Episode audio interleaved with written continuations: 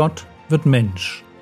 Leben und Lehre des Mannes, der Retter und Richter, Weg, Wahrheit und Leben ist.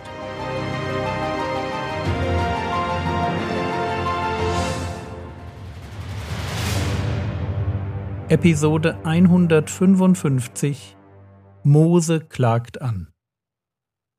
In der letzten Episode sind wir im Johannesevangelium bei der Frage stehen geblieben, was hält Menschen eigentlich davon ab, in Jesus ihren persönlichen Retter zu finden? Und die Antwort klingt fast ein wenig banal. Menschen verpassen das ewige Leben, weil sie mehr darum besorgt sind, was andere Menschen über sie denken könnten, als darum, was Gott über sie denkt. Johannes Kapitel 5, Vers 44. Wie könnt ihr glauben, die ihr Ehre voneinander nehmt und die Ehre, die von dem alleinigen Gott ist, nicht sucht? Tja, und das geht halt irgendwie nicht. Ich muss mich entscheiden, für wen ich lebe. Entweder für den Applaus der Menschen, dafür, dass sie mich gut oder wenigstens normal und nett finden, oder ich lebe für Gott. Bekehrung ist immer eine Umkehr in die Nachfolge. Ich will Jesus folgen, er soll mein Herr sein. Und das kann ganz schön herausfordernd werden. Es ist so herausfordernd, dass Jesus Menschen davor warnt, sich zu bekehren, ohne vorher die Kosten zu überschlagen. Und auch wenn das heute nicht unser Thema ist, dürfen wir wissen, Bekehrung zu Gott kostet mich immer mein ganzes Leben weil ich ein ganzes Leben geschenkt bekomme. Weniger geht nicht. Aber wenn ich dazu bereit bin, alles zu geben, dann bekomme ich auch mehr, als ich mir überhaupt vorstellen kann. Es ist kein Fehler in diesem Leben, alles zu wagen, um das ewige Leben zu bekommen und nicht verloren zu gehen. Wir alle müssen sterben. Irgendwann ist Schluss. Und dann in diesem einen entscheidenden Moment kommt es darauf an, mit einer Hoffnung zu sterben, die sich nicht als falsch herausstellt. Jeder Mensch geht ja mit irgendeiner Hoffnung in den Tod. Die Top drei Hoffnungen sind wohl Erstens, nach dem Tod ist alles aus. Funkstille, Würmer, Entropie, Game Over. Zweitens, nach dem Tod ist alles gut egal wie man gelebt hat, es geht weiter und irgendwie auch besser weiter. Das sind die typischen Grabreden, wenn jemand sagt, jetzt hat er es gut. Aha, da fragt man sich dann, woher der das weiß, der das so sagt? Oder drittens, das ist die Hoffnung, es geht für alle gut aus, die sich angestrengt haben, nur die ganz Bösen, bei denen weiß man nicht so genau, was sein wird. Ist aber auch egal, weil man selbst hat sich ja immer angestrengt und nie einen umgebracht. Das scheinen mir die Top 3 Hoffnungen zu sein, die Menschen davon abhalten, sich intensiver mit der Ewigkeit zu beschäftigen. Halbgare Hoffnungen, die ausreichen, um nicht jede Nacht schweißgebadet vor Todesangst aufzuwachen, die aber trotzdem keinen retten. Ich kann, und ganz, ganz viele Menschen tun das, ich kann einer falschen Hoffnung vertrauen, die nicht hält, was sie verspricht. Und genau das tun die Gegner Jesu. Johannes Kapitel 5, Vers 45. Meint nicht, dass ich euch bei dem Vater verklagen werde, da ist einer, der euch verklagt, Mose, auf den ihr eure Hoffnung gesetzt habt.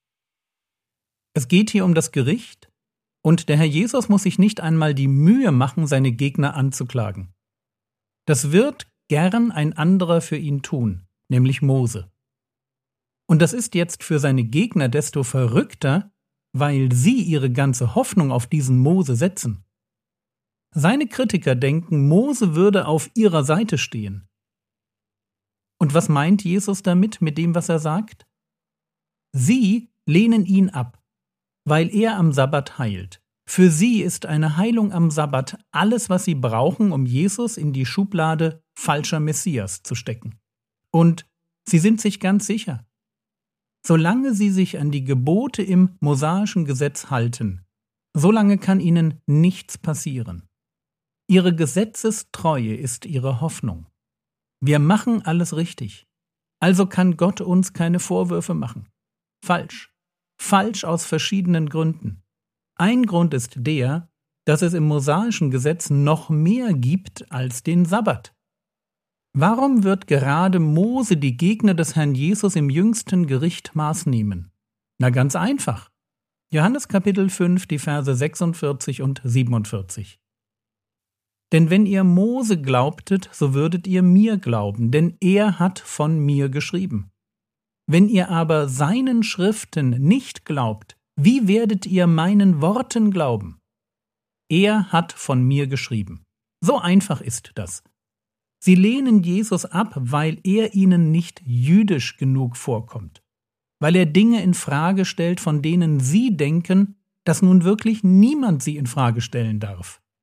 Aber sie übersehen, was Mose über den Messias geschrieben hat. Schauen wir uns das kurz einmal an. 5. Mose 18, die Verse 15, 18 und 19. Da heißt es, einen Propheten wie mich wird dir der Herr dein Gott aus deiner Mitte, aus deinen Brüdern erstehen lassen. Auf ihn sollt ihr hören. Einen Propheten wie dich will ich ihnen aus der Mitte ihrer Brüder erstehen lassen. Ich will meine Worte in seinen Mund legen, und er wird zu ihnen alles reden, was ich ihm befehlen werde. Und es wird geschehen, der Mann, der nicht auf meine Worte hört, die er in meinem Namen reden wird. Von dem werde ich Rechenschaft fordern. Merkt ihr, was Gott selbst hier durch Mose verheißt? Ein zweiter Mose wird kommen. Und Mose war für die Juden die absolute Überfigur. An Mose kam vielleicht gerade noch Abraham heran oder David, aber dann wird die Luft auch schon ganz, ganz dünn. Und Mose prophezeit, dass ein zweiter Mose kommen soll. Einen Propheten wie mich wird dir der Herr dein Gott aus deiner Mitte erstehen lassen. Auf ihn sollt ihr hören. Zweimal sagt Gott das. Deutlicher geht es nicht. Ein zweiter Mose, und das heißt doch wohl auch ein zweiter Exodus, ein zweiter Bund, ein zweites Gesetz. Genau das, genau das heißt es. Im mosaischen Gesetz wird bereits angedeutet, dass es ein Ablaufdatum hat, dass etwas Neues kommen wird. Und jetzt mit Jesus ist dieser Prophet da, dieser zweite Mose, der das Neue bringt. Aber obwohl Mose selbst ihn ankündigt, will man ihn nicht. Johannes 5, die Verse 46 und 47. Denn wenn ihr Mose glaubtet, so würdet ihr mir glauben, denn er hat von mir geschrieben. Wenn ihr aber seinen Schriften nicht glaubt, wie werdet ihr meinen Worten glauben? Tja, und genau das ist das Problem. Wenn ich meine Hoffnung auf Mose setze, aber nicht wirklich alles glaube, was Mose geschrieben hat, wenn ich mir nur das herauspicke, was mir passt, übrigens ganz typisch für religiöse Leute, die nicht gläubig sind, also wenn ich das tue, dann glaube ich nicht wirklich an Mose und seine Schriften. Dann glaube ich in Wirklichkeit, dann vertraue ich mir selbst. Und genau das wird Mose ihnen einmal zum Vorwurf machen. Sie behaupten an die Schriften des Mose zu glauben, aber Jesus zeigt ihnen hier, dass sie genau das nicht tun. Und das wird ihnen zum Verhängnis, weil es die heiligen Schriften sind, die auf ihn hinweisen. Und wenn seine Kritiker den Schriften nicht glauben, wie sollen sie dann den Worten Jesu glauben? Das geht leider nicht.